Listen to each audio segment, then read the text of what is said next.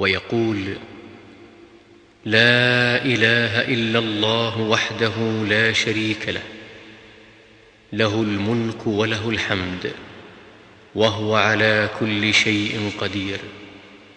سبحان الله والحمد لله ولا إله إلا الله والله أكبر. ولا حول ولا قوة إلا بالله العلي العظيم. رب اغفر لي.